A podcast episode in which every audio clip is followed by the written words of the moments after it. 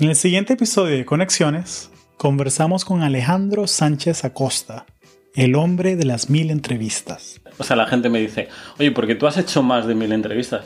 No, no, si esto era un juego, ¿sabes? Yo iba a hacer las entrevistas también porque, porque quería escribir un libro y, en, y a raíz del libro y todo este aprendizaje, pues cada pregunta que me hacían era una pregunta nueva para yo poder incorporar a mi libro. Alejandro es ingeniero de software y especialista en tecnologías open source y no había una cultura emprendedora en ese momento en España. Entonces yo fui a una de las conferencias, yo todos los años era como ponente habitual en el Unix Meeting, ¿no? que era una conferencia de desarrolladores donde estaba Rivan Riel, Alan Kos, desarrolladores del kernel bastante importantes. Entérate en este episodio la historia de Alejandro y qué ha aprendido en estas más de mil entrevistas? El proceso es súper largo, o sea, normalmente tienes como 10, 12 entrevistas por empresa, ¿no? Además de todos los consejos que él te da para poder ser un ingeniero de software aquí en Silicon Valley? La primera cosa que pensamos de San Francisco es que hay muchísimo talento. Pero el problema que hay es que todo el talento se lo lleva a Google, se lo lleva a Facebook. Espero lo disfruten mucho. Eh, recuerden que nos pueden seguir en arroba conexionescast por Twitter, por Instagram y también pueden suscribirse al podcast a través de iTunes, Google Play o cualquier plataforma que usen para escuchar podcasts. Por favor, déjenos una reseña en iTunes o en el blog en conexiones.io, eh, ya que esas reseñas nos ayudan a saber qué temas tocamos en próximos episodios, qué clase de invitados quieren y me ayudan mucho a la hora de crear este contenido para ustedes. Eh, muchísimas gracias, espero disfruten este episodio.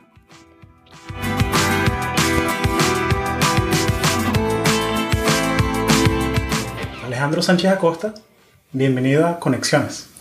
Muchísimas gracias por invitarme a tu programa. Un placer estar contigo, Alejandro.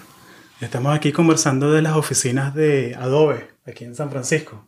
Tú eres el hombre de las mil entrevistas.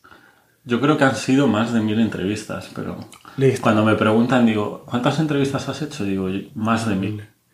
¿Tienes alguna así favorita que te viene a la mente?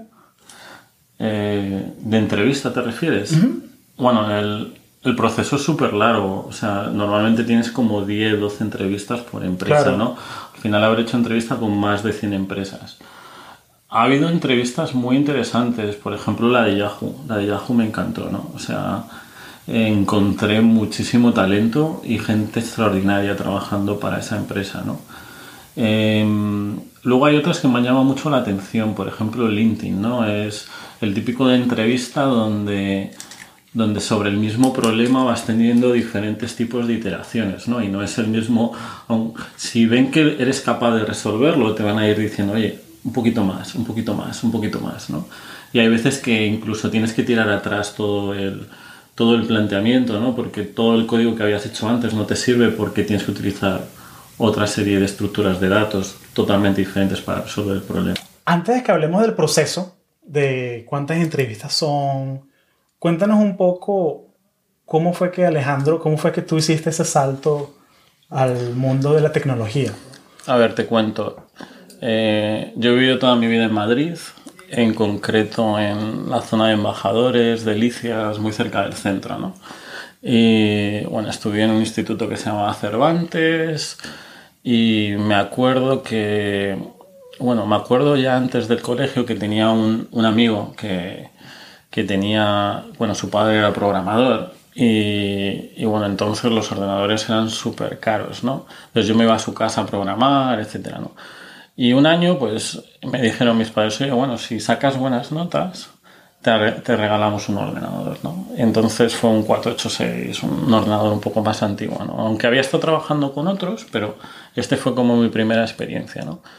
Y me acuerdo que, que, empecé a programar, ¿no? Empecé a programar con Basic, empecé a programar un poco con un poquito de C, un poquito de Pascal, etcétera, ¿no?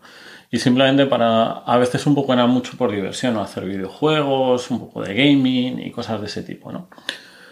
Entonces, cuando llegué a la universidad, yo ya sabía programar. Yo llevaba muchísimos años también. Había conocido en el año 96, como 4 o 5 años, empecé a trabajar con Linux. Mm. Y siempre fui enamorado de Linux. Eh, no sé si te acuerdas que antes todos los modems que teníamos internos, si te querías conectar por internet, le llamaban Win modems, pero eran modems que funcionaban solo en Windows.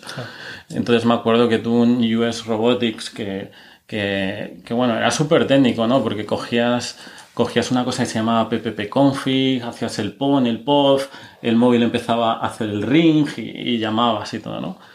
Y, me, me, conectaba a las Nubes, al IRC y todo eso, y, estaba con una comunidad súper grande, y es como conocí todo el mundo del open source, empecé a colaborar en proyectos como el kernel de Linux, en Genome, en KDE, en FreeDesktop, en muchos proyectos de open source. Y bueno, estuve en la universidad, eh, empecé a trabajar eh, luego, si quieres, eh, te comento más, pero eh, me gané mi, primer trabajo por, por casi ser emprendedor, ¿no? Porque quería trabajar en una empresa de consultoría de open source. ¿Cómo fue esa historia del primer trabajo que me la contaste, pero para compartirla con la gente que te ganaste el trabajo por, por atrevido, básicamente? cuéntame. Fui bastante atrevido, ¿no? Porque eh, la empresa se llamaba Fuentes, una empresa, en ese momento había como tres o cuatro empresas solo de consultoría en open source. en toda España. En toda España. Pero yo estaba enamorado, yo quería trabajar para una empresa únicamente open source. A mí no me llamaba a trabajar para Microsoft, bueno, para una empresa muy grande. ¿no? Yo quería trabajar para una empresa que, que contribuyese con el tema de open source porque yo creía en eso, ¿no? Era como mi visión. Entonces, me acuerdo que estaba reunido con el director general de, esta, empresa. Ellos hacían distribuciones de Linux basadas en Red Hat y, bueno, se habían pasado al modelo más de servicios, con la parte más de consultoría y trabajaban mucho en el sector de la sanidad. Entonces yo le dije, oye, mira, muy fácil, si me quieres contratar, eh, como has dejado de hacer distribuciones de Linux para Red Hat, eh, me puedes contratar a part-time porque yo en ese momento estaba en la universidad y, bueno, me pongo a hacer tu distribución de Linux para, para Debian, que era como que había un movimiento más basado en Debian, Ubuntu, otro tipo de distribuciones, y así seguimos. Y el tipo se, se quedó súper encantado y me dijo, pues sí, puedes, puedes empezar mañana, ¿no? Wow. O sea, que tú sabías más que él, sí. hasta que lo que necesitaba. Sí, exacto. En ese momento sí.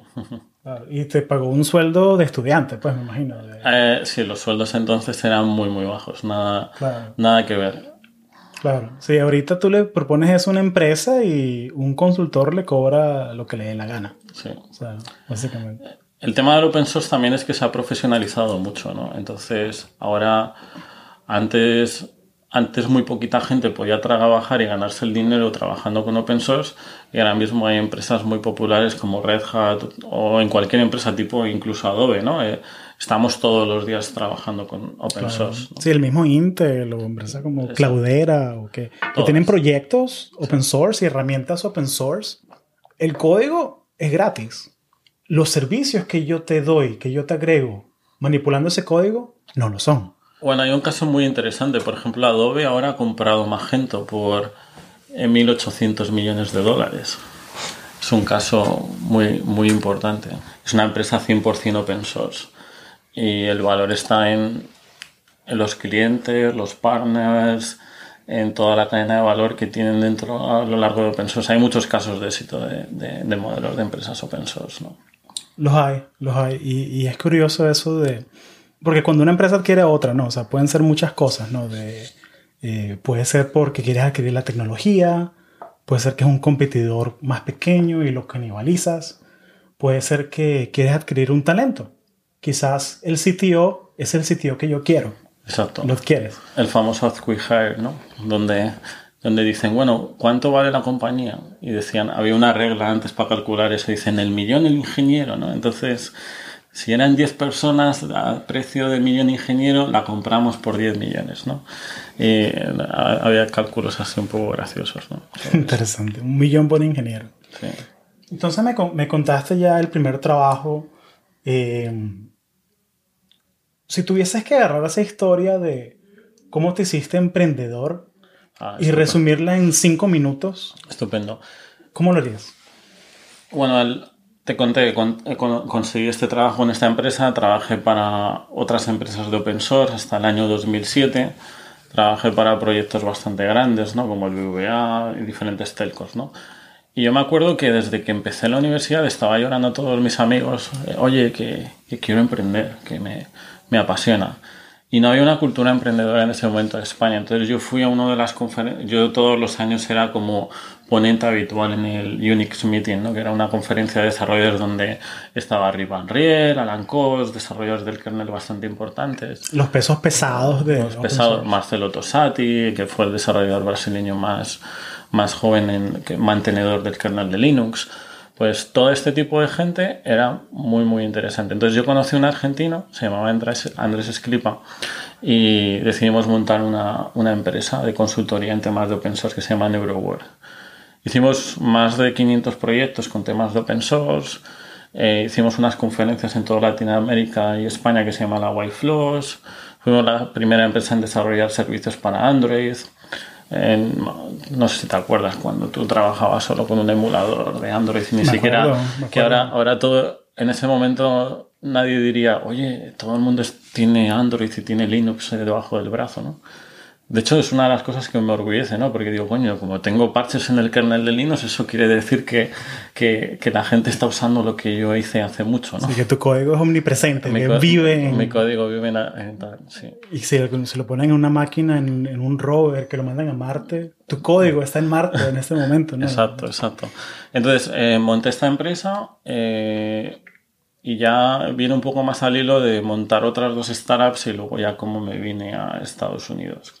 Y, eso es algo que, me gustaría que nos concentráramos un poquito más a fondo porque se nota a leguas que tu pasión es eso, cómo traemos talento a Silicon Valley, cómo traemos, cómo, cómo cruzamos ese puente. ¿Cómo llegas tú a California? Bueno, el, primer paso para moverme aquí era, eh, bueno, yo quería, yo tenía un producto que se llamaba Mobsite, era un website builder y y tuve un acercamiento con GoDaddy y nos quería adquirir la empresa, ¿no? GoDaddy, que... La empresa de hosting, ¿no? Y fue justo en el momento que la empresa estaba haciendo IPO. Entonces se interesaron mucho por el producto. Fue totalmente una experiencia, ¿no? Porque es lo típico de conoces a un VP de producto y te tomas un café caminando por la calle y luego el siguiente reunión es un Starbucks y la siguiente ya en las oficinas y te ves ya haciendo una due diligence y te están hablando de millones y luego al final, pues bueno, no, no hubo suerte, ¿no? Pero, pero fue todo un aprendizaje que, que valoro mucho. Entonces, en ese momento dije, bueno, ¿y qué hago? Yo siempre he sido emprendedor, he, hecho, he sido ingeniero del software en el pasado, y voy a intentar varias entrevistas, pero aquí hay un problema. El tema del visado es muy importante. Claro. Entonces, ¿yo qué estaba buscando? Primero, estaba con una visa de estudiante. Mi visa de estudiante en un año vencía. Entonces, ¿qué, qué opciones tenía? Tenía la opción del H1B, o sea, en un año jugármela una vez a la lotería y si no funcionaba me tenía que volver a mi país, porque las he hecho una vez para que os hagáis una idea, se presentan como casi 200.000 candidatos, hay 45.000 visas, hay como un 30% de posibilidades de que, de que te toque. Entonces, como es una lotería, eh, yo, no, yo no quería jugármela con eso. Claro, entendible. Entonces, la otra opción que hay es la O1. O1 es la visa para personas extraordinarias. Es gente que ha escrito papers, artículos, ha hecho colaboraciones, etc.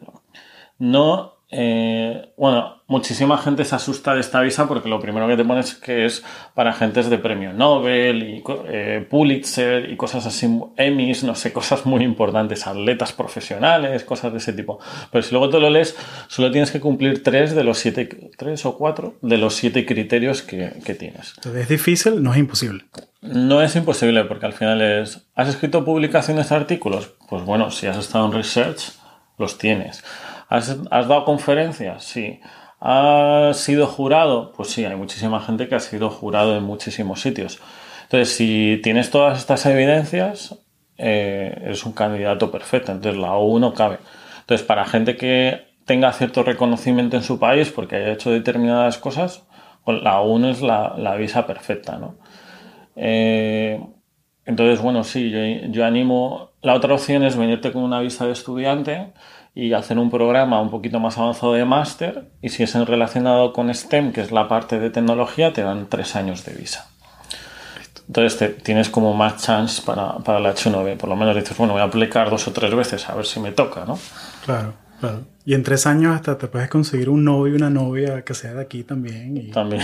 todo puede pasar en tres años, ¿no? Sí, Y hablando de ese talento extraordinario Sí. que, que traes a la mesa, sí, eh, el hombre de las más de mil entrevistas. sí. Si haces algo muy curioso que es que tienes un trabajo, consigues un trabajo, pero tú aún así sigues entrevistando. ¿Por qué?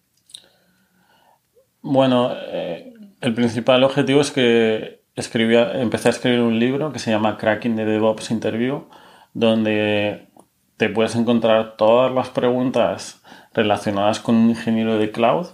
Algunas pueden ser de programación en Python, eh, temas técnicos con Java, temas de arquitectura o de servidores de cómo trabajar en Amazon, o preguntas más específicas de Linux, por ejemplo, qué es un proceso, qué es un hilo, qué es un inode, cuál es, si matas un proceso, cuál es la señal por defecto, no sé, todas esas cosas que son preguntas que te puedan preguntar, qué es un container, qué son namespace, no sé, cosas que son, que algunas pueden ser muy técnicas, otras no tan técnicas, pero a mí me han ido preguntando en todas las entrevistas. Entonces sigo entrevistándome porque es eh, por dos cosas. Una, por terminar este libro y por otra es que intento ayudar a muchísima gente que, que, que está fuera de Silicon Valley a, a hacer lo mismo que yo, a, conseguir un trabajo aquí, que no es tan difícil. No es eh, la, primera, la primera cosa que pensamos de Estados Unidos y de San Francisco es que hay muchísimo talento. Pero el problema que hay es que todo el talento se lo lleva Google, se lleva a Facebook, y como todas esas empresas se llevan todo el talento, el resto de las empresas les cuesta muchísimo conseguir talento. Si ya se los llevan Facebook, se lo lleva a Google, se lo lleva a tal, el resto de las empresas tal. Y aquí hay cantidad de startups con proyectos súper interesantes, hay cantidad de empresas incluso grandes que, que, por ejemplo, Microsoft o Adobe o, o VMware o, o no sé, luego ya tienes Slack, tienes Uber, Claro. tienes Lyft. O sea, hay tantas empresas y tanta, tantos puestos de trabajo que, que tienen muchísimos problemas para conseguir talento. Claro, claro. Que la gente busca los Big Four. O sea, la gente busca Amazon, Google. Sí, Y, exacto. y, y, y- volviendo eso al, al libro, que How to Crack the DevOps Interview, Exacto. que lo vamos a poner en las notas también para que la gente lo baje. Eh, oye, ese libro es oro. Sí, Ese libro es oro. O sea, que tú estás yendo a las entrevistas y estás resolviendo los problemas y, o sea, eso es oro. Porque me acuerdo que cuando yo, mm, cuando yo me gradué en el año, en el 2011, de aquí de la, oye, yo, yo nunca en ninguna clase yo aprendí cómo entrevistar. O sea, incluso los problemas técnicos. O sea, yo aprendí fue porque me rodeé de mentores me rodeé de gente que, que ya había pasado por las entrevistas y le preguntaba directo, oye, ¿cómo me preparo? Sí, lo voy haciendo. Hay veces que también es un poco como reto, ¿no? Para ver qué, qué tipo de preguntas. Pero sí, de todos modos, si, si alguna vez tienes que hacer una entrevista, por favor que no te toque yo. Porque tú sabes todos los trucos, ¿no? No, porque soy bastante... O sea, ya sé, también he aprendido mucho desde el otro lado, ¿no? De qué se puede preguntar, como tal. Pero la realidad es que la mayoría de la gente que está haciendo entrevistas eh, no, no puede estar haciendo mil entrevistas a todo el mundo y no puede estar cambiando mucho el modelo de entrevista y diferentes tipos de patrones porque, porque tienen que trabajar el día a día. Entonces, Claro, claro. entonces, bueno, eh, creo que ahí hay un tema interesante, ¿no? De, de cómo encontrar talento ¿no? en San Francisco. Y, y honestamente, los que nos estáis escuchando, hay que perder el miedo, ¿sabes? Yo me he encontrado muchísimo más talento, incluso trabajando a veces para empresas españolas pequeñas, que incluso aquí. El tema es que, pues sí, quizás en España tienes menos recursos, aquí el mercado es más especializado, aquí hay muchísimo más dinero, entonces te puedes permitir el lujo de tener muchísima más gente, pero, pero eh, os invito a que, a que lo intentes porque es el mejor sitio para, para poder desarrollar tu carrera, ¿no? Hablando un poquito más, más, táctico de... Ok, nos está escuchando ahorita una persona que estudió computer science, una persona que, que, o que es ingeniero, ingeniera y tiene cierta experiencia, ¿no? ¿Cómo hago yo para conseguir esa entrevista con Google o con Slack? Es muy buena pregunta. Eh, hay una cosa muy clave y la única evidencia que tienes muchísimas veces es tu currículum, tu resumen. Entonces, ellos, el recruiter va a hacer una cosa muy básica. Va a hacer un match de los skills que están buscando en una job description, en una descripción de trabajo, y los que tú tienes. Si no están visibles en tu currículum de forma muy rápida, lo que vas a hacer es next, o sea, pasas al, siguiente persona. Entonces, eh, la mayoría de las veces que pasa es que el currículum, como lo tenemos orientado, por ejemplo, en España, es que te asustas. Algunos vienen con foto, colores, eh, no veo la experiencia, no veo las skills, no hay storytelling, no te vendes, o sea, muchísimos factores. Ponen la preparatoria, o sea, ponen como que no, me interesa. No hay summary. Sí. ¿Tú qué eres? No, si es que no lo pones. Eh, o sea, no, yo trabajo en Python. Coño, pero si estoy buscando a alguien de Python, ¿cuánta gente sabe programar en Python? Ya, pero ¿qué has hecho en Python? ¿no? ¿A qué nivel de Python? Sí, ¿qué has hecho? Porque claro, no es lo mismo hacer una aplicación en Python para, no sé, para 40 millones de usuarios, que donde tienes millones de eventos por segundo, donde estás haciendo no sé cuántos volumen de transacciones y con una base de datos, una migración y alta disponibilidad y no sé qué, que contar, no, programa en Python. El programa en Python. Eso es como poner el, Hello World, ¿no? has hecho el Hello World muy bien, enhorabuena, no sé. Claro, claro. Sí, no, no, excelente, excelente analogía, excelente analogía. Sí, es como que, oye, ¿qué sabes cocinar? Bueno, yo sé hacer huevos revueltos. No, pero oye, yo he hecho, he hecho cenas para 500 personas y es muy diferente. Yo es lo que digo muchas veces, que es muy interesante dar el contexto.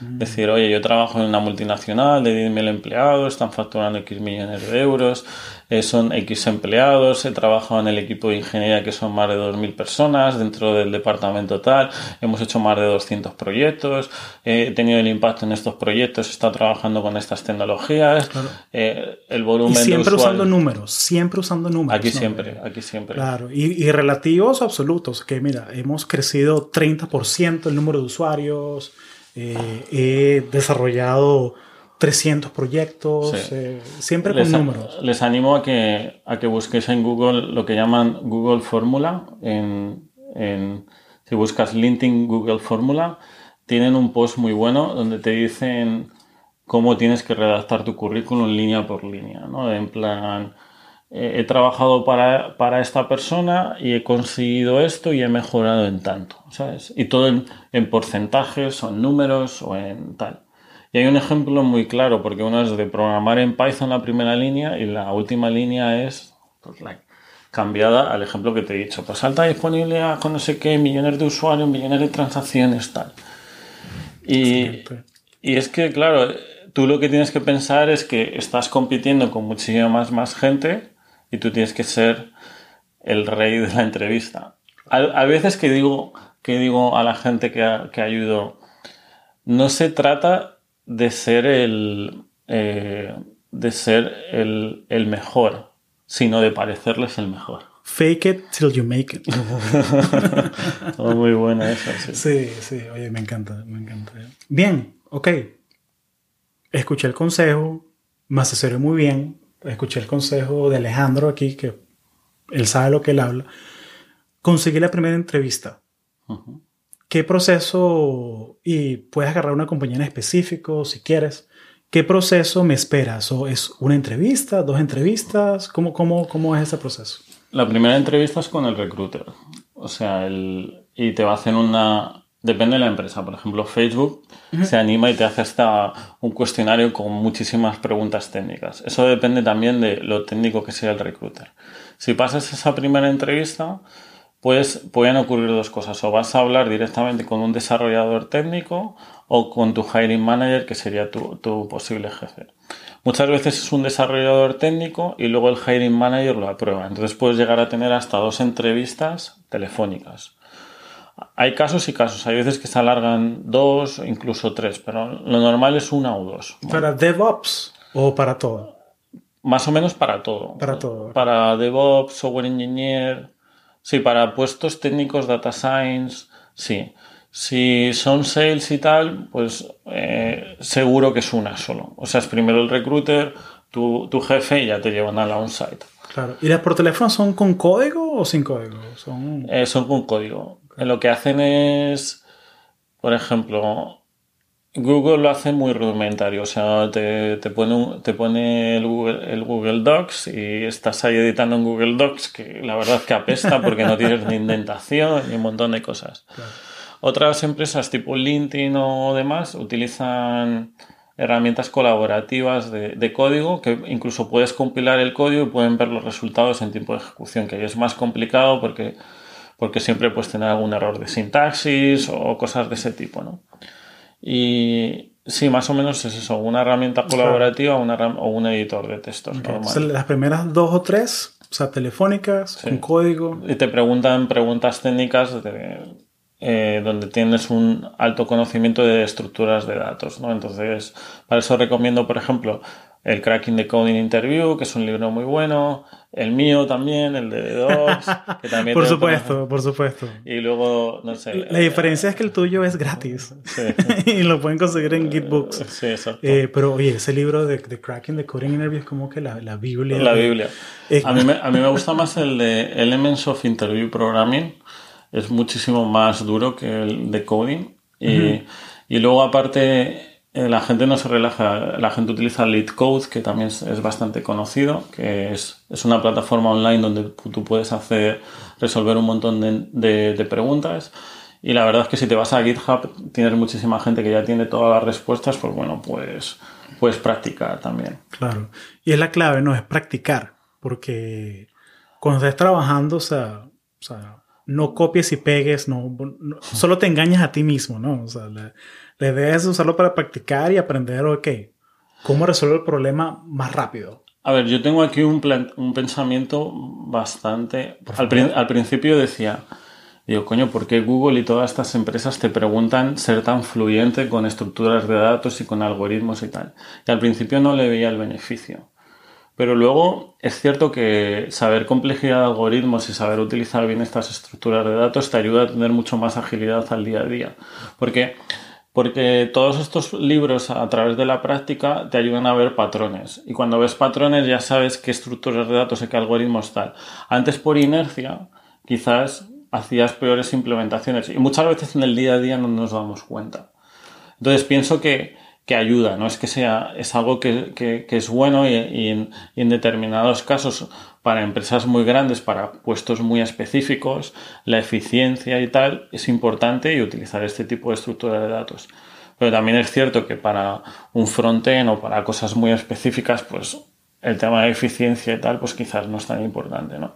Pero ya te digo, hay que analizar caso por caso, pero yo creo que sí te da mucha soltura, ¿no? Y es importante que pasar por este proceso. Luego te vas a olvidar, pero por lo menos lo tienes interiorizado. Claro, claro. Me recuerda mucho a um, esta película de los 80, esto lo de Karate Kid, que Mr. Miyagi lo ponía a limpiar la cerca, arriba, abajo, arriba, abajo, y era, ¿y por qué estoy haciendo esto? Y le muestra que para evitar los golpes y todo. De... Sí, o sea, estructuras de datos, o sea, sí, no- de pronto no es la parte más emocionante de, de- de Computer Science, pero es algo fundamental. Y algo que tienes que saber cómo... No, hay veces que se vuelve divertido, ¿no? Porque hay problemas muy complejos, ¿no? Entonces, cuando ya los has resuelto y tal, y empiezas a jugar con eso, y te, te, da, un- te da un mejor conocimiento a la hora de, de programar. Entonces, volviendo al, al flujo de la entrevista. Sí. Ya tuviste las telefónicas, eh, dos, tres. ¿Qué, qué pasa después de, de eso? El, el siguiente paso es ir a, un proceso on-site. On-site son como 7, 8 entrevistas. Depende, depende un poco. Siete, ocho entrevistas. Sí, algunas entrevistas son grupales, eh, donde son dos personas. Yo personalmente, si te tocan dos personas, lo odio, ¿sabes? Porque, porque es como estar jugando al ping-pong y lo que te está preguntando uno, el otro, lo mismo es diferente y, y pueden ser como más complicadas. Prefiero como one-on-one. Pero sí suelen ser siete, ocho entrevistas. Sí. Eso explica mucho porque has hecho más de mil. ¿no? Sí. Porque, No, claro, porque cada empresa son como 10, 11 y, y claro, conoces a todo el mundo. Conoces al recruiter, al hiring manager, a tus compañeros de equipo, a otros ingenieros, a- incluso a, a altos cargos, porque aquí... eh, Si pasa, si, por ejemplo, hay determinadas empresas que te dicen, bueno, si lo has hecho muy bien, sab- eh, lo sabrás porque conocerás al VP de ingeniería. Entonces tú dices, mierda, no, no lo he conocido. Entonces no, no ha ido tan bien. sí, sí. Me, me tienen en el otro montaña de resumés. de- están los buenos y los regulares. ahí, del- me tienen con los regulares. Eh, De todos modos, llegar a un on-site tiene muchísimo mérito. Es complejo, no todo el mundo llega. Normalmente llegan para cada proceso, lo mismo llegan como mucho cinco o seis. O sea, ya el hecho de que hayas llegado ya es para es un tema para estar orgulloso. Sí, no, lo es. Y, y, y tú y yo que pasamos por ese proceso es... A mí me encanta el proceso porque, por ejemplo, fui a Seattle para, para Amazon, fui a Austin para VMware, fui a Boston para HubSpot y Azkia, los de Drupal. eh, y bueno, luego aquí en San Francisco también he hecho muchas, ¿no? Y entonces la experiencia es muy, muy buena. Qué bueno. De, de todas esas entrevistas, ¿tienes al ¿tienes alguna que, que tú pienses que, cual- que fue la más difícil? ¿Que fue la que te pidió más energía de ti? Amazon, Amazon fue, Amazon. fue súper chunga. ¿Por qué? porque es, es muy técnica, era mucho de arquitectura, de hazme un S, eh, S3 desde cero, hazme, ¿sabes? O sea, temas de arquitectura. O implementame SSL desde cero, ¿no? Entonces, había gente que había, para Amazon Web Service, había tenido que implementar cosas muy, muy de cero, ¿no? O sea, el equivalente es como invéntate la rueda aquí enfrente de mí. Sí, pero, eh, pero algunas son muy complicadas, ¿no? Porque, por ejemplo, implementar SSL tienes que saber, dame el RFC, dame, ¿sabes? Dime Sí. cómo, cómo los cabezados, dime toda la especificación, porque yo ahora mismo no me acuerdo en una entrevista. Me preguntas Claro, ahora mismo, es muy... Los paquetes, cuál bit es Sí, la- exacto, exacto. Es, com- es complicado, ¿no? Sí. Eh, ¿Cuál más diría? Yahoo fue muy complicada, pero muy gratificante por, porque encajé muy bien con el equipo y me, me- de hecho me llegaron a hacer oferta. Eh, VMware también fue buena. HubSpot fue muy, muy dura también, de implementar un sistema de caché desde cero. Eh, no sé, cosas, cosas muy técnicas. Y no, no es que sea complicado, pero sí, imagínate estar ocho horas de entrevistas, a las últimas ya. A mí me ha pasado, justamente después de hacer todas las entrevistas técnicas, me han pasado y me ha llegado ya un- una persona que eran dos managers y hacerme la peor entrevista de todo el día. Y digo, por favor, digo, estoy acabando. Yo pensaba que el manager me iba a preguntar cosas más de behavior, de, de, ¿por la qué quieres cultura del equipo. ¿Por qué quieres trabajar en Google? ¿Por qué no sé qué? Y me preguntas, implementame la especificación, no sé qué, digo, "Oye, eh, ¿Qué me decía? Implementame un servidor web, ¿sabes? Eso me pasa en una. Digo, después de todo el día, digo, ahora implementar un servidor web. Digo, no fastidies. Digo, ¿cuál quieres? ¿El Apache? ¿O quieres el Nginx? ¿O quieres el... Yo digo, sí, sí, puede Sí. perder ya, ya un momento que, que pierdes un poco... Que es como exprimirte al máximo, ¿no? Porque cuando la primera hora estás muy fresco, la segunda también tal, pero cuando llevas ocho horas y te vienen, por eso normalmente te suelen colocar las intensas más al principio, ¿no? Claro. Claro. Oye, sí, es curioso. Eso suena como es un decatlón, ¿no? O sea, Exacto. son dos distintos eventos, ¿no? Está la, la, la behavioral, el screening, un poquito de lead code y después los pesos pesados ahí al final. Las de behavior suelen ser las más complicadas porque es como, ¿por qué Google? ¿Por qué trabajarías aquí? ¿Cuál fue lo más difícil que has hecho? ¿Cuál es el proyecto más complicado para el que has trabajado? ¿Cuál es el que eh, más problema tal? Y, y tú, claro, como eres una persona feliz que estás todos los días trabajando en tus proyectos, lo que más te gusta, te plantean el problema de, de problemas más de behavior y tal, y tú dices, bueno, y yo qué sé qué proyecto estaba trabajando, si llevo 15 años trabajando, digo, hay un montón de proyectos que son súper interesantes. Y encima es que buscan que seas muy específico. O sea, tú no le dices, es que he tenido muchos tal, no. Tú ahí tienes que ser súper inteligente y decirles, proyecto A que hice B y la solución fue D y, este es el problema que me encontré y esto es como lo resolví. Tienes que ser como... Metódico. Como, resumen del problema y solución. Oye, buenísimo. Entonces, Amazon, Yahoo, las más fuertes así intelectualmente. ¿Cuál fue la más divertida? Así que, que, que la disfrutaste, o sea, que la verdad, o sea, que saliste de ahí como contento, satisfecho de que... Es que me llama ahora la atención porque dices, porque es que justamente las entrevistas que dices, Uf, no me lo he pasado tan bien, luego te llegaban con la oferta de trabajo y digo, ah, qué, qué casualidad, ¿no? Porque justamente las que menos te esperabas eran las que mejor funcionaban, ¿no? Sí. Porque a mí me hubiera encantado que Amazon, que me lo pasé súper bien, me, hubiera, me hubieran contratado o, o, o otras, ¿sabes? Pero fue otras que dice, coño, sí lo hice bien, pero tampoco ¿sabes? Que tampoco fue tal y justamente te hacían ofertas. Pero divertida, no sé decirte. Para mí todas son divertidas porque todas aprendo, ¿no? Twilio fue muy... La de Twilio fue muy reto porque, porque era un perfil mucho más diferente a lo que yo estaba acostumbrado. Yo trabajaba, trabajaba en un volumen de datos inmenso eh, y era más temas de Big Data y tal, y un ingeniero de cloud más enfocado a Big Data, donde quizás eres un sysadmin más enfocado a, a Spark, tecnologías de pipelines, bases de datos, pero yo venía más de la parte de ingeniería de software que es más pues programación, coding, la parte de containers, la parte de infraestructura, la parte escalar, pero no es como otra parte que es casi mm. incluso más para DBAs que yo.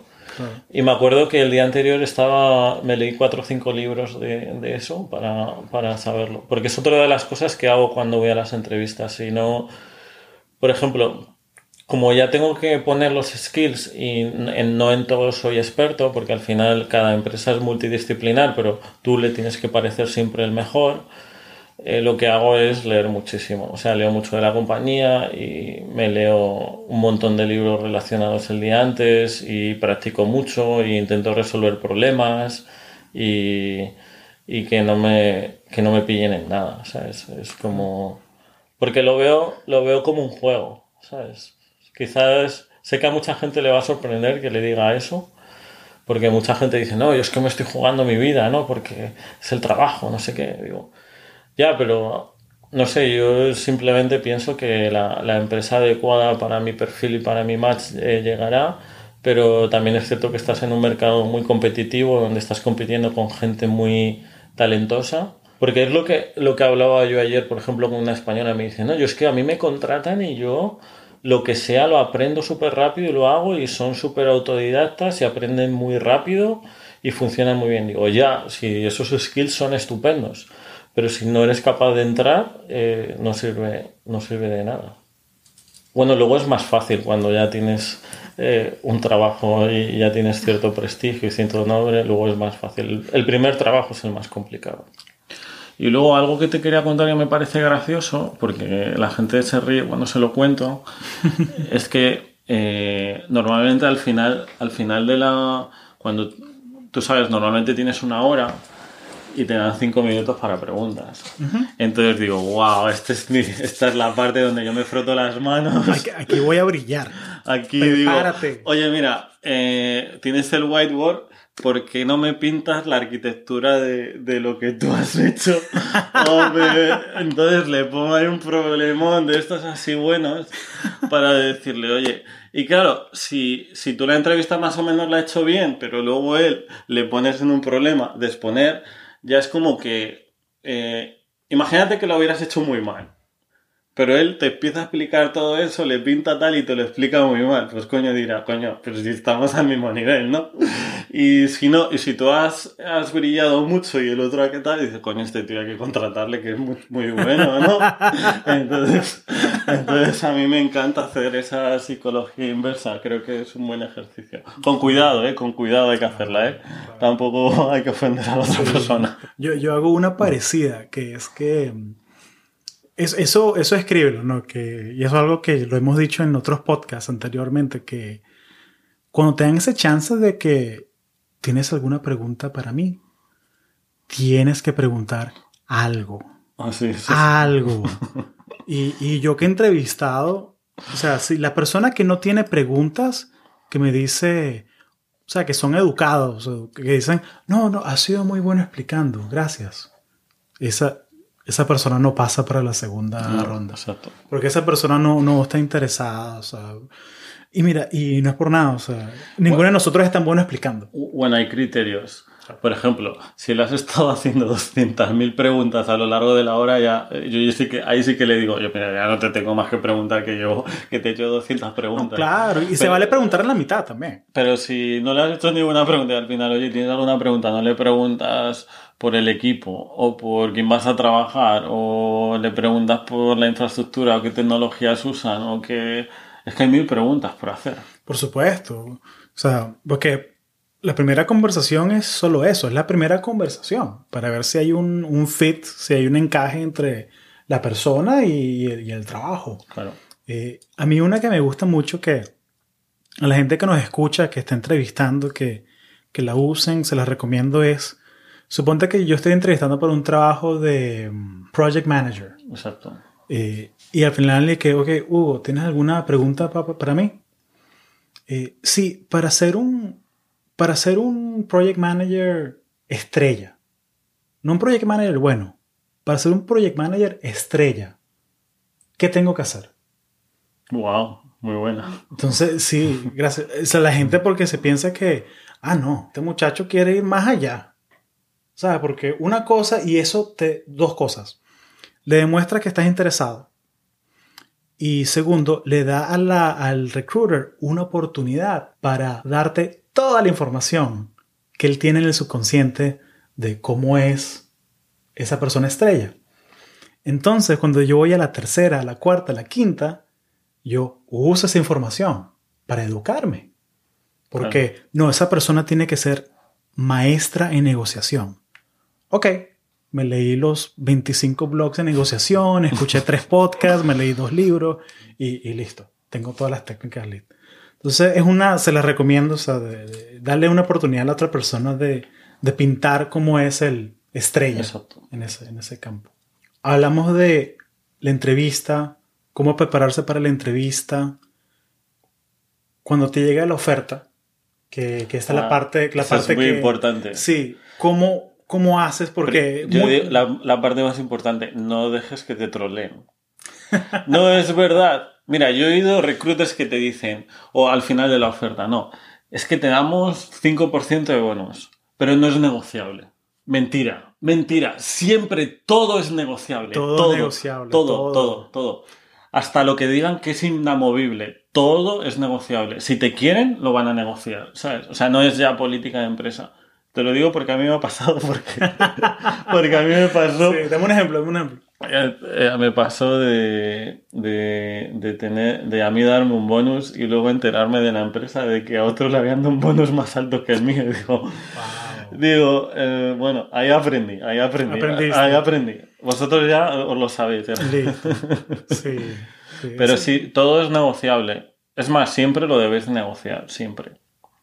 Eh, y eso normalmente es algo que, que los hombres lo sabemos hacer un poco mejor que las mujeres y es una de las cosas por las que la mayoría de los eventos así de Women Entrepreneur y todo eso, a las mujeres eh, uno de los skills que decimos es, bueno, hay que negociar, ¿no? Pero en Sí. general yo creo que tienes que hacer la psicología inversa. También.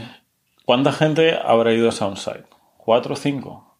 De esos cuatro o cinco, eh, estás negociando con el recruiter, primero. Y segundo, que el, hiring manager es el que ya se ha reunido con el comité y ha dicho, queremos a esta persona. Entonces tú ya te han elegido. Entonces tú ahora eres el que puede negociar. Ahora no van a decir, hombre, si les dices que no y no hay manera de convencerle y la negociación no funciona, se van a ir al segundo de a bordo de los cuatro o cinco, suponiendo que, que existan más candidatos, porque Porque hay muchas veces dicen, coño, solo tenemos un candidato de 4 o 5, pero los cuatro otros eran horribles. Y solo. Claro. Entonces, Han hecho una labor de construir un pipeline, de entrevistar docenas de personas. y- entonces tú ya estás ahí y es el momento que más poder tienes. Entonces siempre vas a poder conseguir algo más. Hombre, hay empresas que por política quizás eh, la subida pueda ser menos, pero siempre, siempre tal. Y luego, cuanto más poder de negociación tengas, mejor. Por ejemplo, si tienes tres o cuatro ofertas de trabajo paralelo, eso ya hace mucho. Claro, por eso es mejor dices, entrevistar con todas las compañías que puedas. Claro. Ya aquí tienes ahora lo- el sign-in bonus también, que cuando te cambias de una empresa a otra, sobre todo si no has cumplido el año con la otra y tienes stocks, entienden que vas a perder dinero por no, por no esperar a que hagas el vesting Claro. y te, te dan un bonus. Entonces hay veces que, que te puede compensar cambiarte. Esto también es importante. Pensad que a muchas de las cosas que, que pidáis, eh, calculad luego que os va a llegar la mitad. Yo, fue una de las sorpresas que me llevé aquí, ¿no? O sea, digo, ah, qué bien, me van a dar 20 mil dólares en bonus y luego eran 10 mil, ¿no? Porque Claro. se- la mitad se van en taxes. Claro. Y con los RSU es lo mismo, el 40% se van en taxes también, nada más recibirlos. Sí.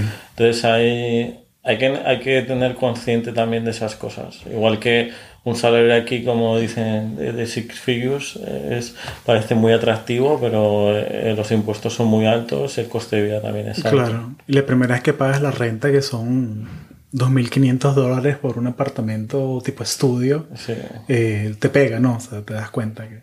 sí. Sí, eso entonces hay que tenerlo en cuenta, pero... Pero oye, pero... Aún así, o sea, trabajar aquí, o sea, la gente... La energía de los equipos, los problemas que uno tiene, el hecho de que tú conoces la gente que diseñó las tecnologías, o sea, tener todo ese talento concentrado, sí. es una oportunidad gigantesca. Y me preguntaste cuando nos conocimos hace un par de horas, oye Hugo, pero tú te ves aquí toda tu vida. No, yo lo veo como un escalón para agarrar skills, contactos, experiencia. Pero como ingeniero, yo siento que tenía que vivir aquí una época de mi vida. Yo lo veo igual, o sea, una temporada de tu vida que puedas venir y luego ser un referente en, ciertas, en ciertos temas y volverte a tu país y tener ese reconocimiento y poder trabajar a gusto en tu país o donde sea, pero te puede dar un buen escalón. Listo. Eh, Alejandro, eh, has sido muy generoso con tu tiempo. Eh, ¿Algo más que le quieras compartir a los que nos escuchan? ¿Dónde te pueden conseguir? Sí, bueno, eh, me pueden buscar en LinkedIn si necesitan consejos o asesoramiento con el tema. Estoy también en Airbnb Experience, eh, colaboro con diferentes instituciones para el tema de, de que vengan aquí como tours y conozcan Adobe. Me pueden contactar también para eso. Eh, les animo a que se descarguen mi libro también para que le echen un vistazo, para que vean qué cosas les pueden llegar a preguntar en una entrevista. Y, y bueno, que no, sobre todo que no tengan miedo a venirse aquí, que, que hace falta muchísimo talento en Estados Unidos y, y no, es, no es tan difícil como ellos lo creen, solo es un proceso de, de aprendizaje. De aprendizaje y mucha constancia. Exacto. Listo. Alejandro, muchas gracias. Nada, muchas gracias.